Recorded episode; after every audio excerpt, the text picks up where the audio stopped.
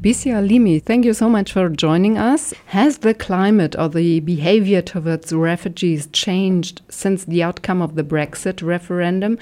I mean, can you recognize any impact on the number or on the way of how immigrants and refugees are approached, attacked, named, or maybe even assaulted? Yeah, well, since the Brexit um, referendum last week, I think there have been quite um, remarkable change in the atmosphere here. Economically, we've seen the impact that it has had on the pound.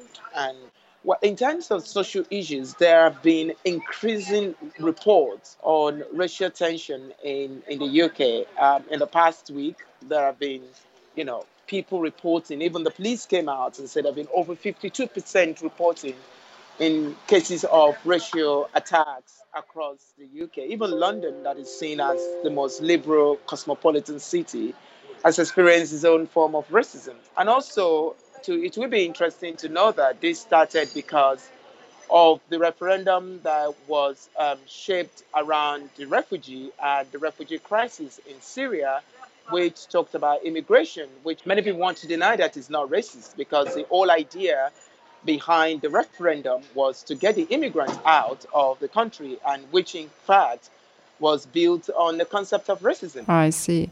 Let's come to Nigeria. In January 2014, there was a law signed by the former president, Goodluck Jonathan, the Same Sex Marriage Prohibition Act.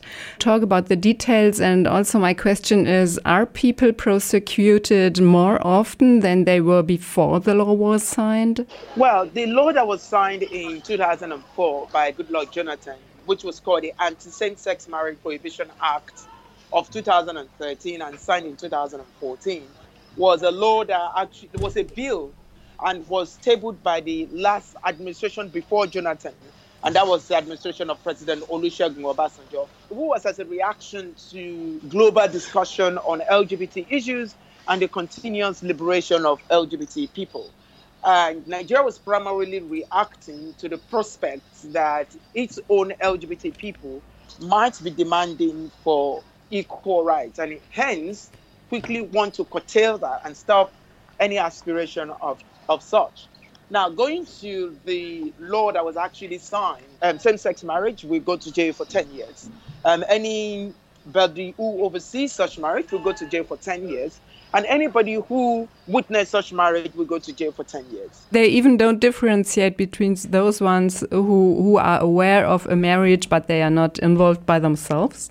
The first component of the law that is extremely dangerous is a component that says anybody who knows or any known or perceived homosexual and do not report will go to jail for 10 years, or anybody who has an idea of a marriage and do not report, though you fail to attend such marriage, will go to jail for five years. Any known or perceived homosexuals will go to jail for 14 years. And anybody who provides services for a known or perceived homosexuals and service was never spelled out in the law, will go to jail for 10 years. And anybody who runs a club, association, or um, charity that focuses on LGBT issues will go to jail for five years. Since May 2015, there is a new president, Muhammad Buhari. He is from the northern part of Nigeria and he took over. The former president, he came from the southern, more Christian part of Nigeria.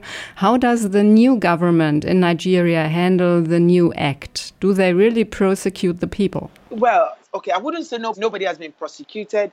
There are people who are going through the process of prosecution and these are cases that are irrespective of whoever is in government.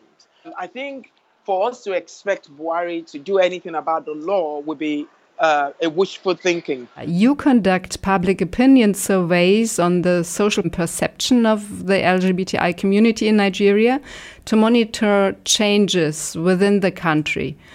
Um, why do you feel this is an important tool? And um, yes, maybe how is it linked to the power of the media who talks about uh, homosexuality? You see, this is the thing about the media. The media tend to think that they control how people think. And then the media makes us believe that what they put into production or what they give to people is what people want. The media creates content, feed the content to people, and then claim that it's people that are feeding it the content. But people also believe that they feed the content to the media. And what we are trying to do is to play on this binary um, relationship that the media has with the public. If and when we know that the public opinion towards LGBT people is changing, media approach towards LGBT people will change. And if media approach towards LGBT people changes, it means that the content that we put out for people to watch, to hear, to read from the media will change. And if that changes, what that means is the way people consume news, consume drama, consume radio broadcasts, or read a newspapers will change. This is a no-brainer, and that is why we're investing a lot of our time, a lot of our resources into not only sampling public opinion in Nigeria, but also training the media, empowering the media in a way to report LGBT issues non-discriminatory, but also training and providing services for the for the general population, running campaigns that would benefit the population and let them understand what it is like to be an LGBT person. Uh, you said visibility is the only tool to defeat homophobia. So, my question is Are there pastors or priests or other persons of uh, public interest with a religious background who are in support of the LGBTI community? There are people who are in support. There are religious organizations who are in support, but they are not bold enough to come out and talk about it because of the situation on the ground in the country. It is not favorable, and I will not at the moment encourage them unless they otherwise have a different job or can claim asylum and run out of the country. Another group are the academics. Are there studies conducted or maybe conferences held who are not in support of the LGBT rights and who question them? We have seen few doctors who have come out against the law. We have not yet to see any academics who have come out to argue academically, um, theoretically against the law. And we should not also forget that most of the academic setting in Nigeria are controlled by religious organizations. So there is no dichotomy between religion and academics in Nigeria. Hence, you cannot have a level of reasoning that is outside of that uh, of the religious influence. Maybe you can give us an example of where academics and politicians are linked. Um, one of the examples I will give you is the the Psychiatric Association, the Psychiatric and Psychological Association of Nigeria, who came out during the signing of the law to declare that homosexuality is a mental illness. This is 40 years after the WHO and International Psychiatric and Psychology Association said homosexuality is not a mental health illness. That is a position of an organization that is well informed around psychology and psychiatry, and that is their position when it comes to Nigeria.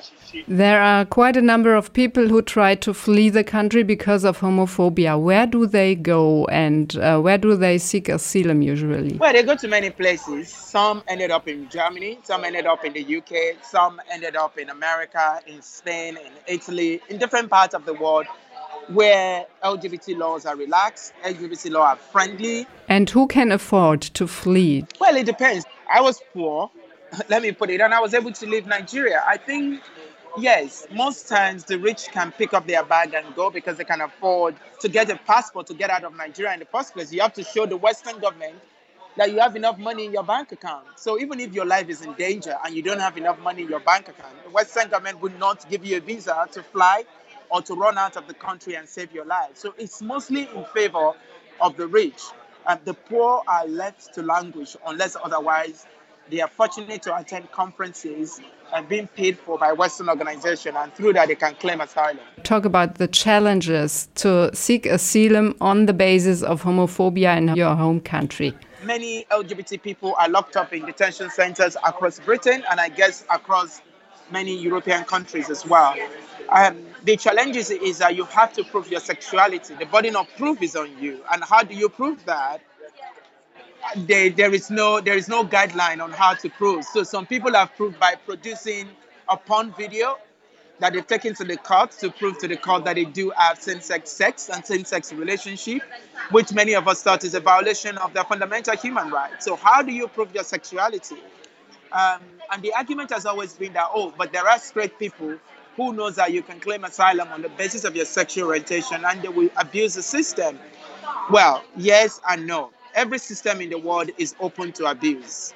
And we should not block every system in the world or how will I put it, over scrutinize every system in the world because it's open to abuse. Because what will happen is the victim will be asked to relieve their very, very painful experience, and hence we will not be able to help them. What is needed to guarantee safety of LGBTI refugees in camps in, in Great Britain? The European refugee system is set up to victimize, to deport, and never to support and provide succor for people who are running away for their lives. If the European immigration system is sincere, they should tap into the network of the refugees that are here already, whether from Syria, from Iraq, from Algeria, from Nigeria, from Uganda, and we will be able, we're very happy and willing to help the government to root out anybody that might be lying to, uh, to, to capitalize on, on the provision available to claim asylum on the basis of your sexual orientation and gender identity.